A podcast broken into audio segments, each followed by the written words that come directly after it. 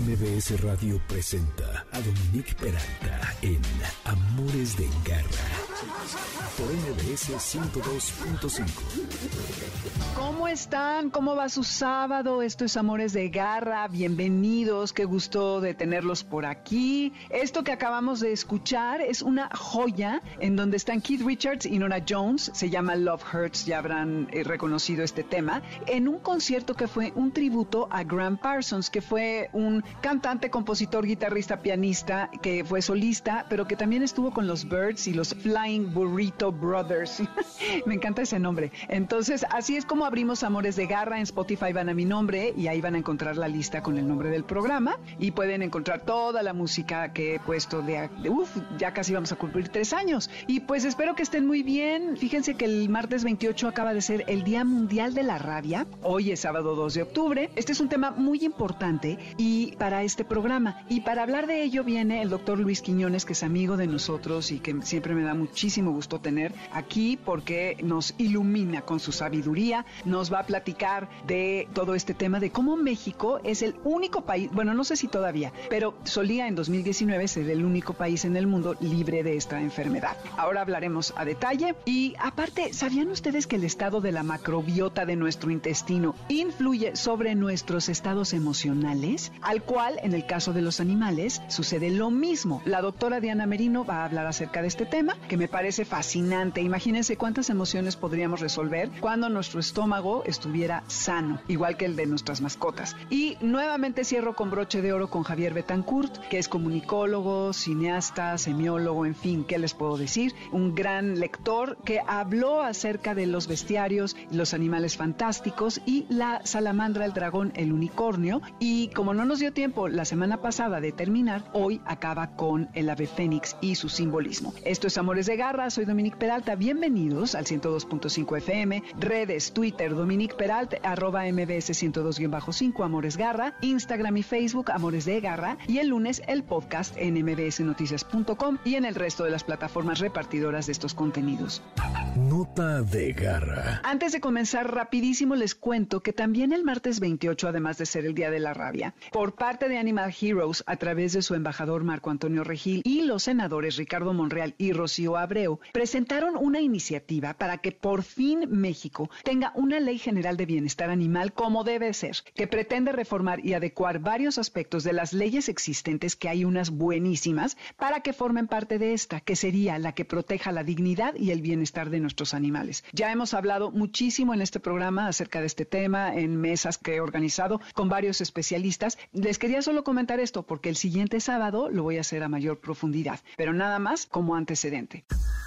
Garra Tips. Y les decía que el 11 de noviembre del 2019 México se convirtió en el primer país del mundo en recibir la validación por parte de la Organización Mundial de la Salud, la OMS, por haber eliminado la rabia transmitida por el perro como problema de salud pública. Para hablar de este tema está aquí el doctor Luis Martín Quiñones, que es egresado de la Facultad Veterinaria de la UNAM, diplomado en pequeñas especies, también de esta misma universidad, con 32, 3 años de práctica profesional y 20 años en cardiología y geriatría veterinaria, autor del libro Vida de Perros, Cuentos y Relatos, y tiene varios artículos médicos para revistas de mascotas, además de colaborar con artículos para páginas web, radio y televisión. Luis, después de este amplio preámbulo, bienvenido a Amores de Garra y cuéntanos acerca de este tema que es la rabia, algo tan importante y que a todo mundo aterra. Gracias, Dominique. Bueno, que todo, muchísimas gracias por la presentación, la invitación. Un saludo a todo público. Y bueno, pues un tema que nunca va a perder vigencia, ¿no? Porque la rabia es como, en el sentido de la vacunación, es como pues el mejor seguro, ¿no? No lo vemos a diario, no es como el moquillo, este, infecciones más recurrentes o problemas que se ven en la vida cotidiana del veterinario y las mascotas. Sin embargo, pues es algo que no debemos de dejar de hacer, de ahí que pues que México pudiera llegar a tener este honor, este privilegio de estar libre de rabia. Que hay que aclarar, hay que decir que es libre libre de casos, de casos, Mm, porque seguramente ok, pues ok. han de haber los murciélagos que transmiten, Sí. eh, está el de riengue, los bovinos, etcétera, ¿no? Es la rabia transmitida por perros, pero es la, la más común. Estábamos en cero casos desde el 2006, ¿correcto? Sí, exactamente. En 1990 hubieron 60 casos, 3 en el 99 y ya cero en el 2008, ¿no? Estamos cero casos. Y bueno, pues es algo digno de aplaudir y de sentirse orgulloso, ¿no? Es una de las cosas buenas, además de las muchas que tenemos, pero esto es algo muy, muy importante para la salud pública y también para los animales, porque al final de cuentas el animal que se enferma pues va a morir, va a sufrir mucho, ¿no? Y, bueno, y además pues es mortal, ¿no? Digo, ahí no hay, no hay curación. digo. En cuanto a las posibilidades de tratamiento de esta enfermedad, pues aunque existe la vacuna que se aplica, digamos, a la persona después de ser agredido o mordido por un perro positivo a rabia, pues de todos modos es una enfermedad terrible que pues valdría la pena mejor pues, no tenerla y que afortunadamente pues es el caso de porque ya estamos en el cero caso. E- Eso es algo muy importante, ¿no? Y digno de, de considerar, ¿no? Claro, y sobre todo que siempre encabezamos las peores listas, la de violencia animal, la de obesidad en niños, la de mayores animales en la calle, en fin, y ahora esto sí tiene que ser un orgullo que la gente sepa que somos el claro, país la, sin la rabia. lista negra de muchas cosas, sin embargo, esto es algo muy bueno y esto debería de servir de ejemplo para, es que sí tenemos posibilidades. Por ejemplo, el otro es el perro abandonado, el excesivo cruce de, de los perros y que tenemos camadas y camadas y que parece que nunca se van a acabar, ¿no? Digamos, ese sería como un nuevo proyecto, ¿no? Que pudiera considerarse que controlar la reproducción canina, ¿no? Que sigue siendo un problema porque vamos a tener perros callejeros, perros que sufren, perros atropellados y después perros sin hogar que se van a los albergues y los albergues se llenan. Pues, un ejemplo de que, de que sistemáticamente haciendo algo, pues se puede lograr, ¿no? Exacto. Oye, y me decías que tenías una anécdota al respecto, Luis. Bueno, mira, ¿cómo me acerqué al tema de la rabia? Tenía 16 años, yo estudiaba en una escuela agropecuaria y de- dentro de las actividades era hacer un servicio y era ir de voluntario a la campaña antirrábica. Estamos hablando del eh, 82, tengamos una idea, ¿no? Entonces, eh, en esta preparatoria agropecuaria, pues bueno, vamos a la campaña. Pues a esa edad ya teníamos que sujetar a los perros a la gente de los poblados. Eh, a veces no te ayudaba nadie, era un trabajo muy peligroso o una actividad muy peligrosa. No me mordió ningún perro, sin embargo, me piqué con la vacuna en la mano de la, de la rabia. Entonces, bueno, los médicos se espantaron, que eran muy jóvenes también, y quizás haciendo servicio social también, me dijeron, te tienes que vacunar. Anda. Entonces, yo sí puedo decir que se siente con la vacuna aquí en el abdomen, alrededor del ombligo, me pusieron siete,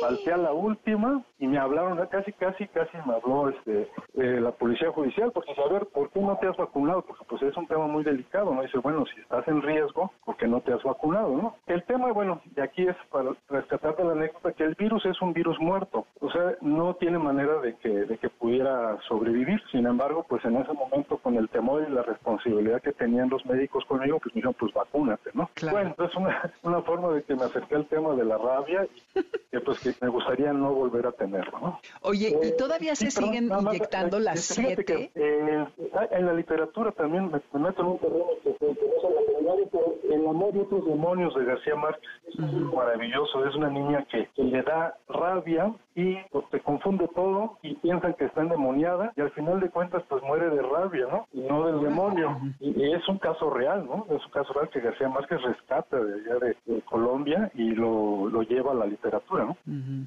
Sí, sí, muy interesante. Oye, y te preguntaba si todavía se siguen poniendo las siete inyecciones. Sí, sí, sí, sí, estuve, estuve revisando y sí, prácticamente son las mismas inyecciones. Eh, depende si también hay el tratamiento preventivo, te puedes vacunar porque vas a, estar, vas a estar expuesto. Por ejemplo, te vas a ir a, no sé, a África, a una zona donde sea, donde todavía no esté controlada y pues tendrías que ponerte, ¿no? Porque tienes una actividad de riesgo. Entonces, en ese caso se pondría también las vacunas. ¿no? Oye, Luis, ¿y cómo es que alcanzamos la eliminación de la rabia como problema de salud pública en México? Bueno, pues un punto fundamental es la vacuna, definitivamente. O sea, tú tienes, la vacuna estás protegiendo. También la otra es la detección de información obligatoria. Es un delito si no avisas. Si tienes un perro sospechoso de rabia, es un delito. Entonces, tienes que avisar ah, a las autoridades. Obviamente, pues la rabia urbana y la rabia rural, o sea, donde sea pues, se puede presentar. Antes era la rabia rural, ¿no? La más común porque es donde nos concentramos mayor cantidad de,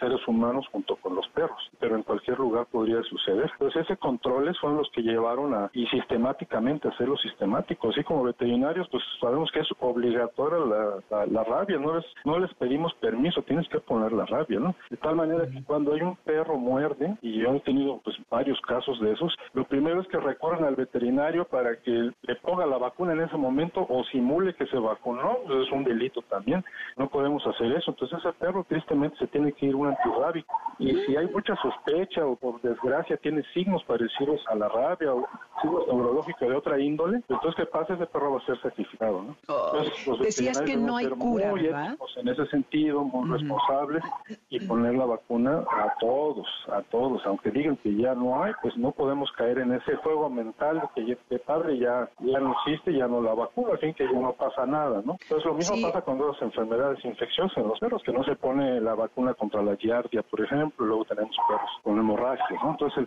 es la sistematización lo que ha ayudado a eso, ¿no? Sí, además de que todas también, eh, que se ha hecho desde creo que los años 90, campañas de vacunación gratuitas, vigilancia continua, como tú decías, ¿no? y que la gente, somos muy consciente, va y aplica las vacunas una vez al año y tener, garra, escuchas nuestros carnets de vacunación, porque luego, sobre todo, por ejemplo, el año pasado a uno se le va la cabra al monte y entonces pierde noción del tiempo.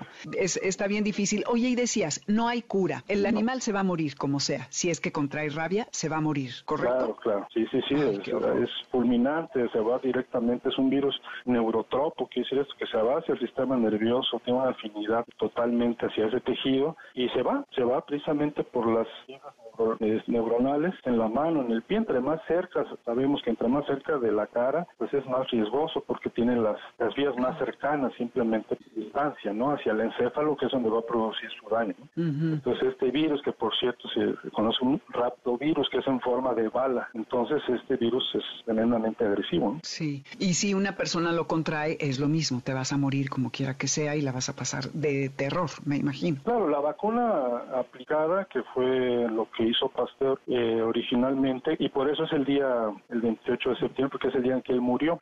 Él pues era un gran científico, ¿no? Entonces él lo que hizo cuando tuvo un caso de un niño que sabía que se iba a morir, él no era médico, era muchísimo el riesgo también para él como químico y bacteriólogo que era, pues aplicarle a, un paciente. Sin embargo, eso fue el primer caso que salvó una vida, ¿no? De un niño de 12 años, si no mal recuerdo.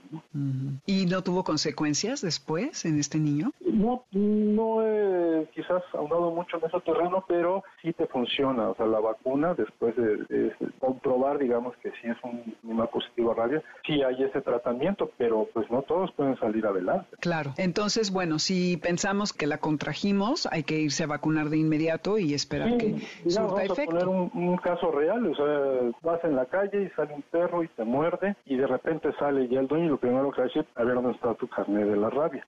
Si lo demuestra que está vacunado, bueno, eso seguramente va, va a paliar muchísimo. Sin embargo, pues uno tiene el derecho de ir al centro antirrábico y avisar, ¿sabe qué? Me mordió un perro, tiene el carnet y tiene el carnet. Ah, bueno, pues vamos a pedirle al dueño que sea revisado por un veterinario cada tercer día o cada dos días. Lo revisa el veterinario, se ve normal, todo está bien. Entonces eso es la garantía para la persona que ha sido mordida, ¿no? Si no muestra carnet, pues nos pasamos para el otro lado de la moneda. Y dice, bueno, entonces el perro se tiene que ir al antirrábico.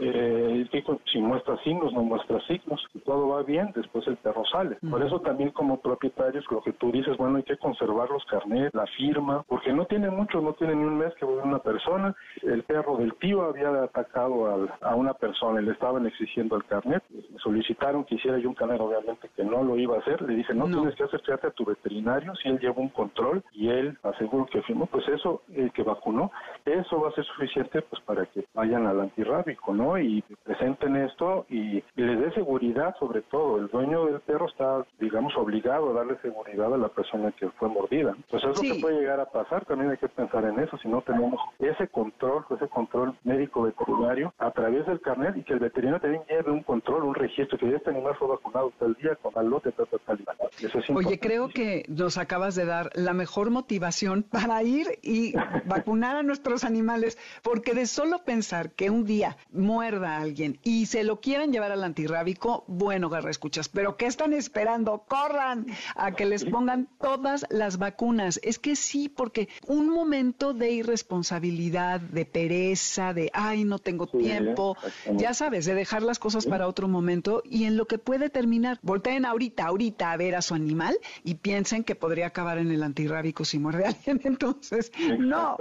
Sí, está cañón. Oye, y además de los perros, están, como decías al inicio, los murciélagos, también las ratas. ¿Qué otros animales nos pueden transmitir la rabia? Los animales silvestres, el murciélago, un mapache, de nuestra fauna que tenemos, el tejón, zarigüeya, todos los mamíferos prácticamente pueden tener este ser contagiados con la rabia. Los transmisores principales son los animales silvestres. Por eso es muy importante que se diga, bueno, es libre de rabia transmitida por perros, ¿no? Porque la silvestre, pues eso va a ser muy difícil. No, imagínate. Es muy difícil, ¿no? Cómo se van transmitiendo, etcétera. Sin embargo, si tú vacunas, hay vacuna para las vacas, por ejemplo, el de riengue, las vacas se llama de riengue, pues obviamente pues vas a tener menos probabilidades de que la vaca sea transmitida por, por el murciélago principalmente, ¿no? Que es el que transmite, en este caso el vampiro, ¿no? Porque es el que se alimenta de sangre. Los otros animales, pues sí, claro, pueden ser transmisores. Mapache, coyotes, los murciélagos, zorros. Y no debe ser muy común, me imagino, al menos que seas este un campesino, que vayas a cazar, o sea, no creo que haya tantos casos, ¿o sí? Sí, no, eh, yo no tengo la cifra, pero bueno, en caso de vacas sí eh, se, puede, se puede dar. Eh, obviamente pues están muy cerca de, zonas de donde hubiera probables vampiros y sí podrían llegar a ser transmitidos. Sin embargo, pues la controlas más fácil porque tienes una vaca, tienes sus signos neurológicos, das el reporte, generalmente pues son tanaseadas y se analiza, ¿no? Si fueron positivas o no. Muy difícil que te muerda una vaca. no, no, exactamente. Y un mapache y todo, pero pues bueno, puede suceder. Así que. Claro, bueno, pues digamos que regresando a, la vida cotidiana, pues el mayor riesgo es precisamente los animales que con los que tenemos más contacto y que han entrado a nuestra vida, a nuestras casas, a nuestro corazón, a todos lados, los perritos y los gatos. Y los gatos, exactamente. Oye, ¿qué vacunas son obligatorias anualmente? ¿La de la rabia? ¿Qué más? Claro, la de la rabia, la famosa vacuna múltiple que incluye lo que es parvovirus, eh, algún coronavirus, parvovirus, moquillo, que nos dije, hepatitis, la hepatitis, la hepatitis viral y la leptospira, que también es otro, es otro de los bichos que son súper agresivos y eso sí se ven en todo México y en todo el mundo, la leptospira. Eso, la giardia, la vacuna contra la giardia y la vacuna contra la bordetela. La bordetela, digamos, forma parte de un complejo de, infecciones que van a producir la famosa tos de las perreras. Tos de las perreras, que lo vemos, ah, la tos de las perreras, pero pueden acabar en una bronconeumonía que te puede dañar un bronquio de por vida o una neumonía crónica que puede dejar secuelas en el paciente e incluso pues causarles la muerte. Entonces es muy importante sí hacer hincapié en que esas vacunas son forzosas anuales. Okay. Y digamos que para resumir son cuatro, rabia, la múltiple, la giardia y bordetela. Ok, perfecto. Pues ya saben, ahora sí que revisen sus carnets y si no están al día, vayan a actualizarlos y pónganlo en sus calendarios y no olviden que es muy importante. Y sigamos en esta parte en la que México por fin tiene un primer lugar en algo de lo que sí hay que enorgullecerse, que es estar, ¿no? Libres de rabia transmitida por el perro, como problema de salud pública. Luis Martín Quiñones, muchísimas gracias por estar aquí con nosotros. ¿A dónde te pueden encontrar tus redes, tu teléfono? Aquí, si bueno, en la veterinaria Perriguau, en Mechoro Campo 306, aquí en la colonia Cuauhtémoc. A mi celular 55 31 88 4808. Con mucho Perfecto. Muchísimas gracias, Luis. Otro día vienes para que nos sigas platicando. Muchas gracias. un abrazo a todos. Igual para ti. Cuidados de garra. Pues fíjense, garra escuchas, que el día de hoy, esta entrevista que voy a hacer, creo que les puede llegar a volar la cabeza, que es una traducción de una expresión en inglés, pero siento que es muy adecuada para la sorpresa que creo que puede ocasionarles. Que la verdad, si uno lo piensa, no resultaría tan sorprendente, pero resulta, y fíjense bien, porque yo creo que, no creo, a los humanos nos pasa exactamente lo mismo, las bacterias en nuestro intestino a veces pueden definir cómo reaccionamos emocionalmente y esto incidir sobre nuestro comportamiento. Pues como ven que esto sucede con los animales también, con los perros específicamente. Y para hablar acerca de esto, está conmigo la médico veterinaria zootecnista y orgullosa egresada de la Facultad de Estudios Superiores de Coautitlán, UNAM. Tiene maestría en ciencias en el área de medicina del comportamiento, en etología clínica en pequeñas especies. Está en proceso de recertificación académica de la licenciatura y posgrado en la carrera MBZ en FESC UNAM y es fundadora de Medicova, que es la medicina del comportamiento y bienestar animal, que pueden ustedes, si quieren, buscarlo en Facebook para contactarse. Y estoy hablando de Diana Merina, a quien te doy la bienvenida, Diana. Qué gusto de tenerte por aquí. Hola, Dominique. Muy buenas tardes y muchísimas gracias por invitarme. Al contrario. Oye, estaba leyendo que el 70% de los problemas de comportamiento en los perros se atribuyen de alguna manera a la ansiedad y que tan raro como parezca esto, las bacterias que viven en nuestro intestino, y esto lo platicamos cuando hablamos acerca de esta entrevista, pueden afectar los estados de ánimo y por lo tanto el comportamiento. Entonces, esto sería que el intestino tiene una influencia directa sobre el cerebro. Cuéntanos acerca de esto. Es correcto, Dominique. Mira, hay ya eh, en estas alturas, ¿no? En estas épocas, muchísima investigación al respecto, como bien lo mencionabas, en humanos, en perros, en gatos y en otros tantos animales.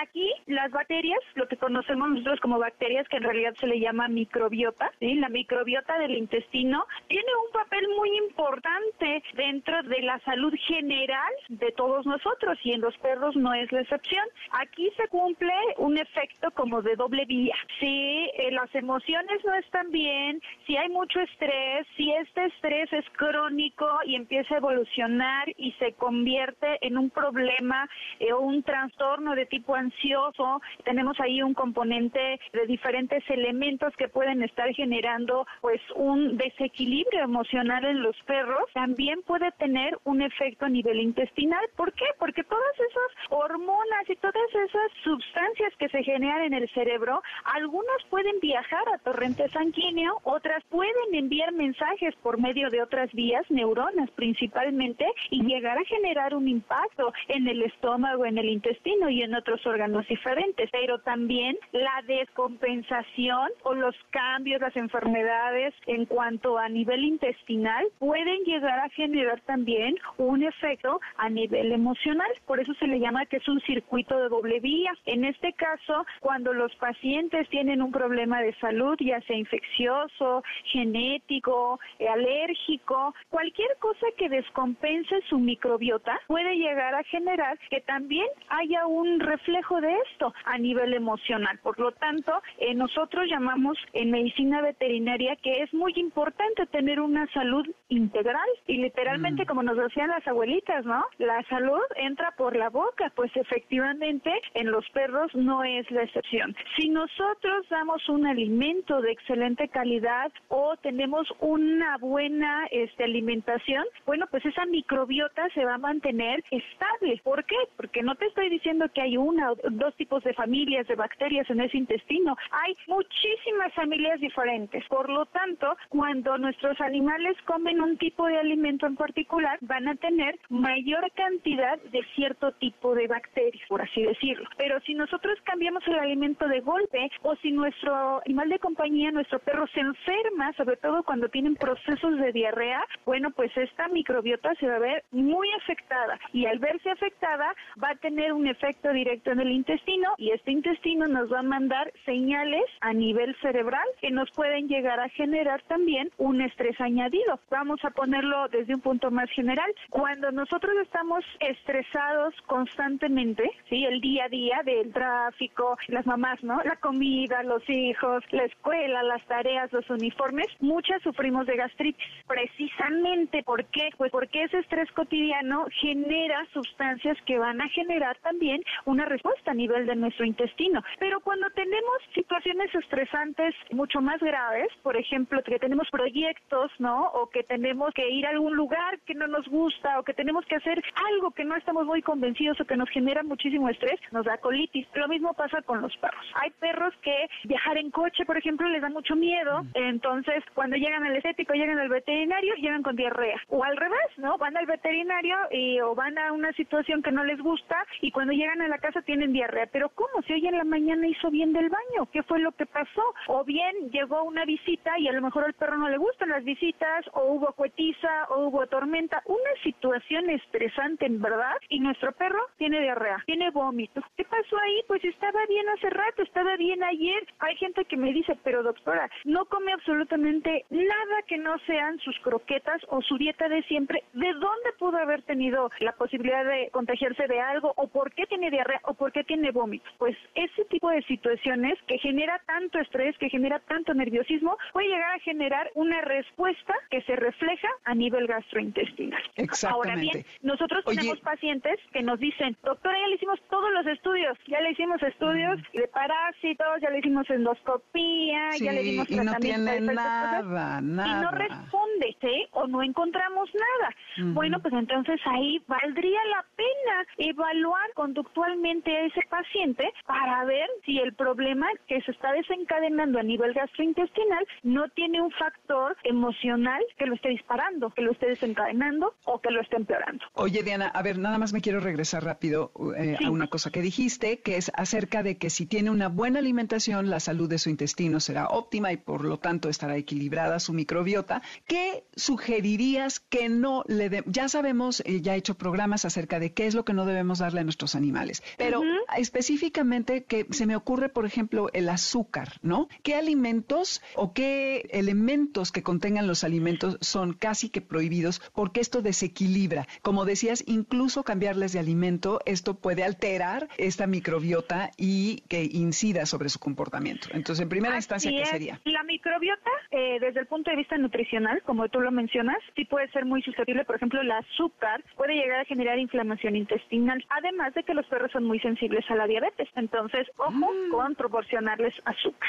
Un ambiente muy elevado en azúcar, incluso algunos perros muy sensibles a nivel intestinal, algo tan simple como una fruta dulce, puede llegar a generar fermentación en el intestino. Entonces, aquí siempre les decimos, pregúntenle a su médico veterinario antes de darle algo, ¿no? ¿Por qué? Porque hay perros que me pueden comer brócoli, papaya, manzana y no les pasa nada. Pero a lo mejor uno es mucho más sensible del intestino, por ejemplo, un bulldog, ¿no? Un bulldog inglés, un bulldog francés, que son razas que son muy sensibles intestinalmente hablando y a lo mejor yo le doy una fruta muy dulce, se fermenta y empieza a tener problemas de diarrea. Entonces siempre apóyense de su médico veterinario, ¿no? Eh, la sal tampoco es buena para los perros porque los perros también generan hipertensión, entonces también la sal me cambia el pH del intestino, también podríamos tener alguna repercusión. Ahora bien, cambios de alimentos de uno a otro, por ejemplo, ah, pues esta comida ya no se la come, es de una excelente calidad, pero le voy a cambiar a otra y se la cambio al día siguiente, le hace mucho daño esa microbiota, porque la microbiota del perro es mil veces más sensible que la del humano. Entonces, cualquier cambio repentino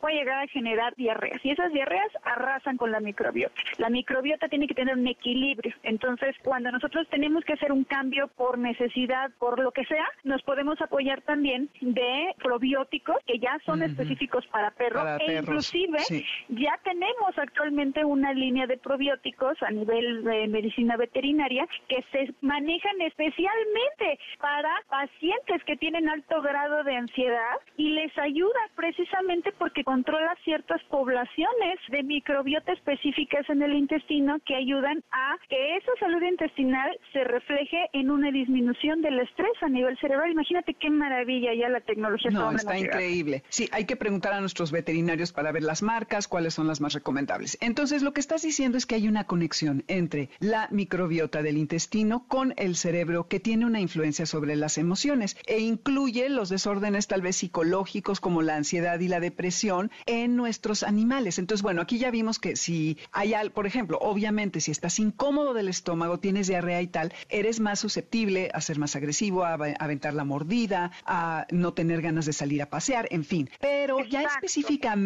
en otro tipo de comportamientos, ¿qué señalarías tú de esta conexión que sea importante en este eje intestino-cerebro, Diana? Cuando nosotros eh, hablamos de un paciente que tiene un problema de ansiedad, debemos de tener conciencia que es un individuo completo. Entonces, es muy importante que los trastornos de ansiedad, los trastornos de, de conducta, sean evaluados y sean tratados por una persona que se dedica a medicina del comportamiento, que está bien preparada en esa área y sobre todo que sea médico veterinario de base, porque me han llegado pacientes altamente reactivos, ¿no? Es que él no era así, es que no sabemos qué le pasó, es que de un tiempo para acá y empezamos a revisarlo de forma física y resulta ser que ese paciente trae un dolor crónico y ese dolor crónico es el que le está generando esta reactividad que nosotros conocemos como episodios agresivos. Entonces, es muy importante evaluar que la salud del paciente sea integral. Hay veces que nosotros dentro de medicina del comportamiento trabajamos en colaboración con otros especialistas. Yo trabajo con muchas personas que trabajan la parte de atopias, por ejemplo. Eh, hay estudios, en particular una servidora realizó un estudio durante su periodo de maestría en donde identificamos que los pacientes que tienen atopia, que tienen alergias, son mucho más sensibles al estrés y por lo tanto son mucho más predisponentes a generar trastornos de tipo ansioso. Por lo tanto, debemos de tratar ese problema de piel junto con el problema emocional. En este caso, pues tenemos que tratar el problema digestivo junto con el problema de ansiedad. Y hay ocasiones en las que ya tienen un problema añadido, por ejemplo, mi paciente tiene un problema de alergia al alimento, entonces es reactivo al alimento, hay que cambiar la dieta, hay que apoyarle con microbiota, pero aparte hay que apoyarle con tratamiento conductual, etológico, porque ese paciente tiene demasiados factores negativos que lo están bombardeando, por lo tanto hay que apoyarlo de forma integral. Hay personas que me dicen, yo prefiero tratarlo del intestino primero y luego veo lo de la conducta, pero hay ocasiones en las que si no se trata a la par, el paciente simplemente va a ir como, si no cojeando, ¿sí? Medio mejora y empeora, medio mejora y empeora. Entonces sí es importante siempre considerar en un momento dado un tratamiento integrado al respecto. Ay, que, oye, esto es muy esperanzador, Diana, porque entonces cuando hay problemas severos de comportamiento, de conducta en nuestros perros, es muy probable que podamos incidir sobre ellos y que un perro que sea ansioso o que sea agresivo, si, como tú dices, eh, simultáneamente atendemos su salud intestinal, pero además tratamos su eh, problema conductual, en paralelo puede tener una resolución. ¿Tú dirías que cualquier persona que tenga un problema con su animal debiera de explorar este camino? O sea, si yo llego al, veterinario eh, y pon tú que, es, que mi veterinario no está muy versado en el tema conductual, ¿qué pruebas le podría yo pedir? Eh, bueno, le explicaría, oye, mira, quiero ver esto porque estas investigaciones, porque oí, porque lo que tú me digas, señalan que el eje del cerebro y el intestino tienen influencia el uno con el otro, o es el veterinario el que tiene que decidir o te quedas en el nivel del síntoma físico, si es que tu este veterinario no es sensible. Claro, claro. Aquí en este caso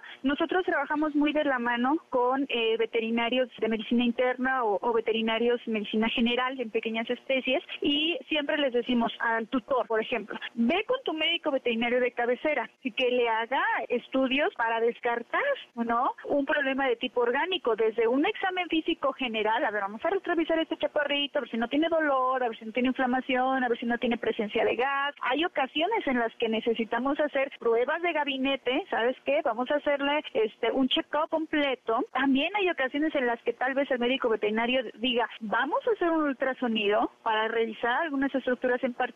Y hay gente que me dice, es que le hicieron todos los estudios y no sirvieron para nada porque no salió mm. nada. No, sí sirvieron, por supuesto que sirven, porque nos ayudan a descartar otro tipo de problemas. Y una vez que nosotros vemos que el problema no tiene un origen de tipo orgánico, que significa que ese paciente pues, no tiene una infección este, adquirida por alguna situación, o bien también que nosotros nos damos cuenta de, ¿sabes qué? Yo me he dado cuenta que pasa esto, se estresa mucho y el día siguiente seguro es veterinario, ¿no? Y mm. se espanta mucho por esta situación y al día siguiente seguro es veterinario, porque vomita, porque diarrea, porque esto, mm. porque que yo, bueno, si yo también ya tengo el apoyo de mi médico veterinario descartando problemas de salud y yo empiezo a ver esas coincidencias, tal vez sea momento de buscar el apoyo de un etólogo clínico. Pero es muy importante, les menciono, hago mucho hincapié en esto. El etólogo clínico es el especialista encargado de atender todos los problemas que tienen que ver con el comportamiento, de tipo médico, de tipo clínico. Hay actualmente muchas personas que se autonombran etólogos, pero que no son ni veterinarios ni tienen estudios profundizando esta área. Entonces, ellos son más enfocados al área del entrenamiento, pero para ese tipo de problemas en particular necesitamos el apoyo de un médico veterinario que tenga estudios especializados en medicina del comportamiento. Claro que es muy probable que incluya todas estas pruebas de las que hablas, porque además es claro, y también para los humanos, Diana, que este ecosistema de la microbiota está en constante cambio y está impactada por muchos factores, que son la dieta, como decías, los medicamentos, que pues eso también a nosotros nos pasa como humanos. Claro, y, y ahora lo importante, que es de lo que estás hablando, el entorno. Entonces, ay, qué interesante, porque incluso ciertas alergias a la piel, a lo mejor, o no sé, eh, muchas condiciones crónicas digestivas están correlacionadas tanto en la parte emocional como intestinal. Creo que esto abre un camino muy interesante para la investigación y sobre todo, Diana, para ayudar a nuestros animales. ¿En dónde te pueden localizar para consultarte, para ver tus redes, si alguien quisiera hablar contigo? Claro que sí, miren, nosotros tenemos la página de Facebook, es Medicova MX, y bueno, pues eh, Medicina del Comportamiento y Bienestar Animal, ahí nos pueden contactar, ya sea que nos escriban directamente en el chat o ahí tenemos los teléfonos de contacto para mayores informes y citas. Es muy importante, eh, nosotros si vemos que el paciente se encuentra muy lejos o lo que sea, les podemos ayudar a remitirlo directamente con alguno de nuestros compañeros que pertenece a la red de etólogos clínicos en pequeñas especies. Entonces, si no, no podemos apoyarlos de forma directa, también los podemos canalizar a través de la página también de Sumeva, de, también en Facebook o la página de internet. Someva, también, ¿no? Someva, S-O-M-E-B-A. También pueden encontrar etólogos clínicos que ya se encuentran o certificados o en proceso de certificación o bien compañeros que tienen ya la experiencia para tratar problemas de este tipo. Y lo más importante de todo, recuerden que a veces nuestros pequeños tienen más de un problema de salud y que ellos también tienen problemas emocionales y apoyarlos desde ese punto de vista y comprometernos con ellos va a hacer que mejore la vida de todos. Exactamente. Diana, gracias. Tienes que venir, tenemos muchos temas que hablar y seguir hablando de esto que es interesantísimo. Diana, mil, mil gracias, Diana Merino, ya escucharon sus redes. Pues, ¿cómo ven? Imagínense el potencial que tiene este conocimiento. Cuiden la salud de su intestino, de su macrobiota y procuremos todos tener una mejor y más sana alimentación. No nada más estén pensando en el antiácido, ¿eh? Y de sus mascotas, ya vieron todo lo que pueden hacer, lo que pueden darles. Esto que escuchan es Yannick Noah y se llama Ma colère, mi enojo, mi cólera, a propósito de lo que hablamos en este momento. Esto es Amores de Garra, yo soy Dominique Peralta por el 102.5 FM. Regresamos con el final de la participación de Javier Betancourt, que la semana pasada habló de los animales fantásticos de los bestiarios y nos quedamos en el ave fénix para cerrar. Volvemos, no se vayan.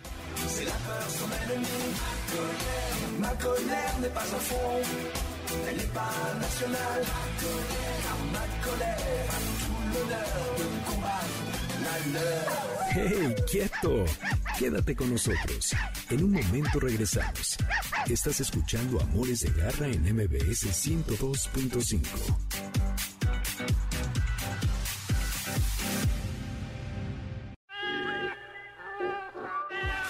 Continuamos en Amores de Garra con Dominique Peralta en MBS 102.5. ¿Sabes dónde está tu gato? Regresamos. MBS 102.5.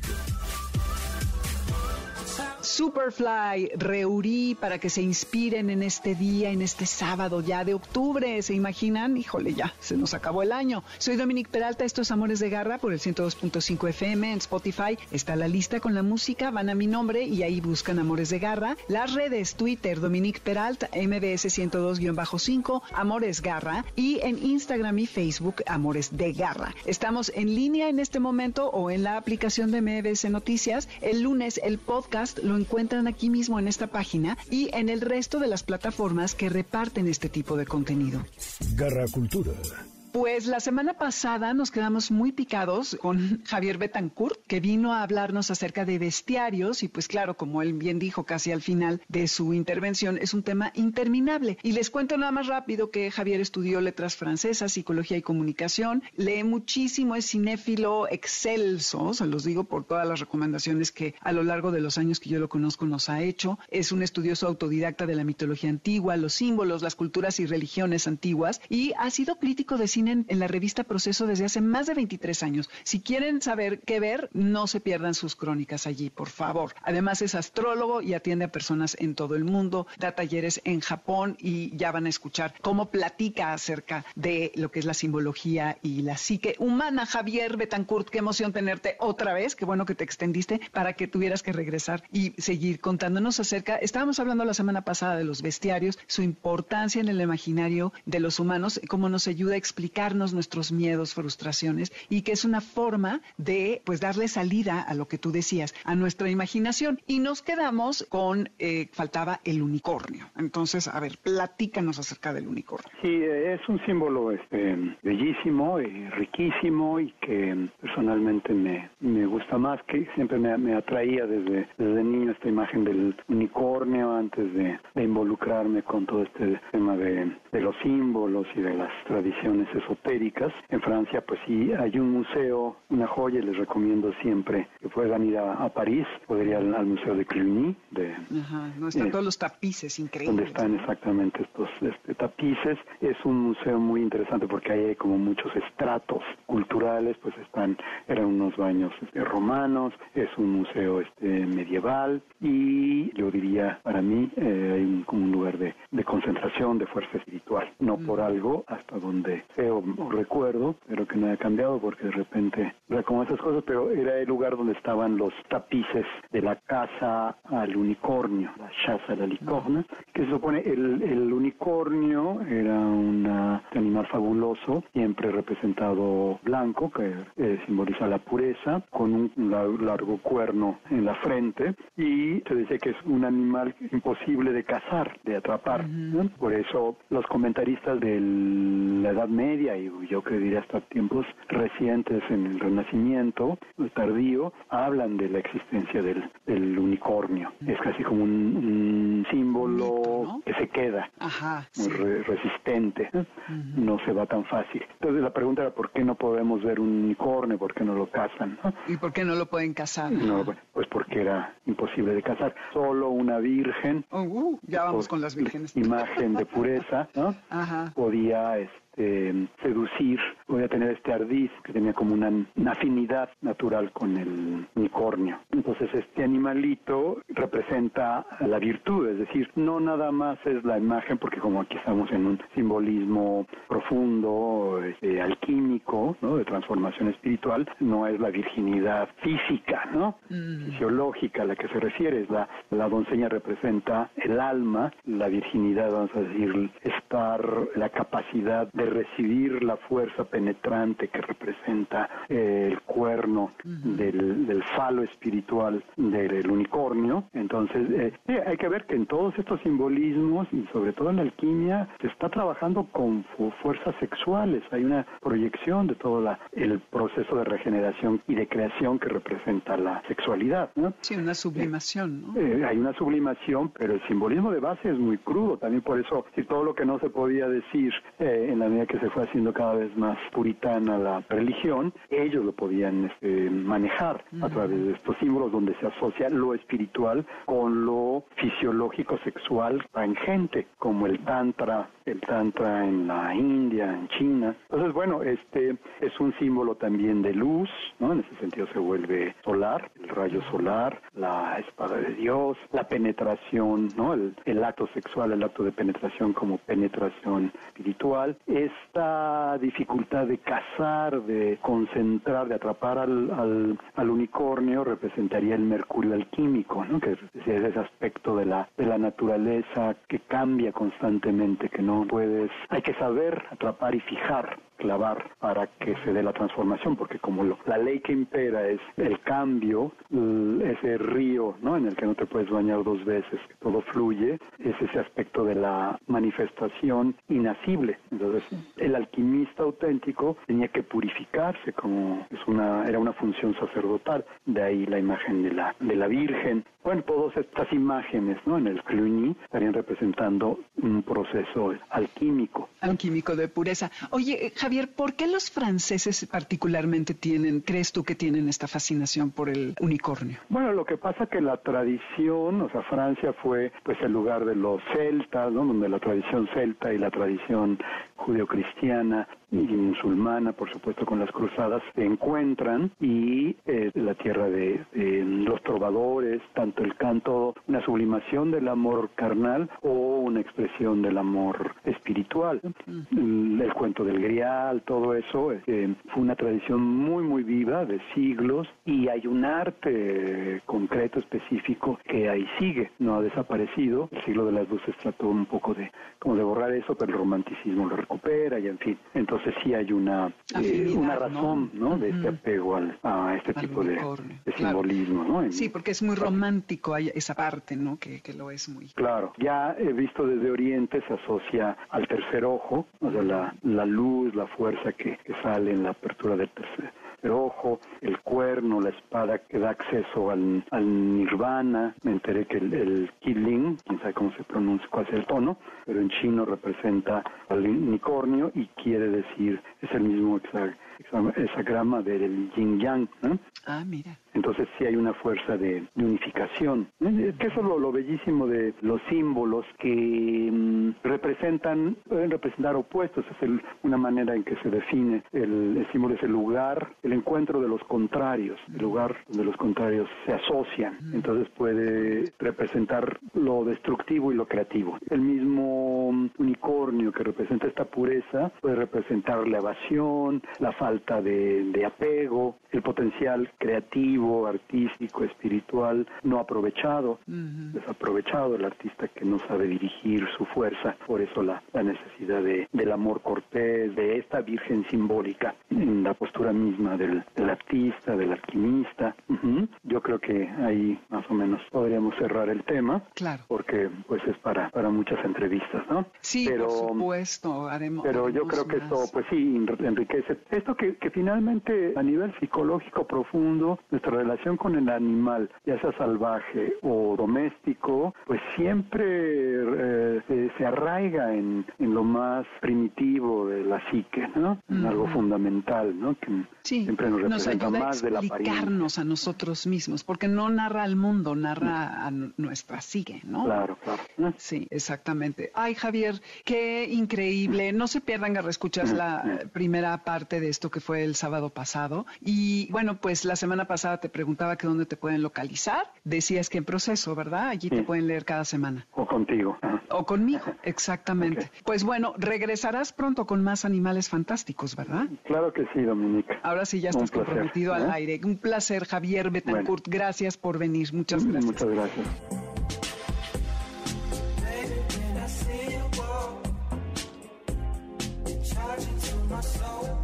Cuántos animales fantásticos hay que nos falta por explorar. Voy a invitar eh, en otra ocasión a Javier para que nos siga platicando. Mientras tanto, espero que este programa y el de la semana pasada en donde habló de la salamandra, del dragón y del unicornio, que estos simbolismos les sirvan como para, si aparecen estos animales, estas bestias en sus sueños, les ayude a interpretar qué es lo que podría significar. Soy Dominique Peralta, esto fue Amores de Garra por el 102.5 FM. Les recuerdo que la lista está en Spotify de la música, van a mi nombre y encuentran la del programa. Lo que escuchamos es Moon Boots y Keep the Faith. Siempre, siempre. Lo único a lo que nos podemos asir es a conservar la fe. En nombre de la manada de Amores de Garra, los saludamos Alberto Aldama, Felipe Rico, Karen Pérez, Moisés Salcedo, Adriana Cristina Pineda y Luis Morán en los controles. Nos escuchamos el próximo sábado de 2 a 3 de la tarde. Cuídense mucho, quédense que viene línea Sonoras con Carlos Carranza. Ahí se ven.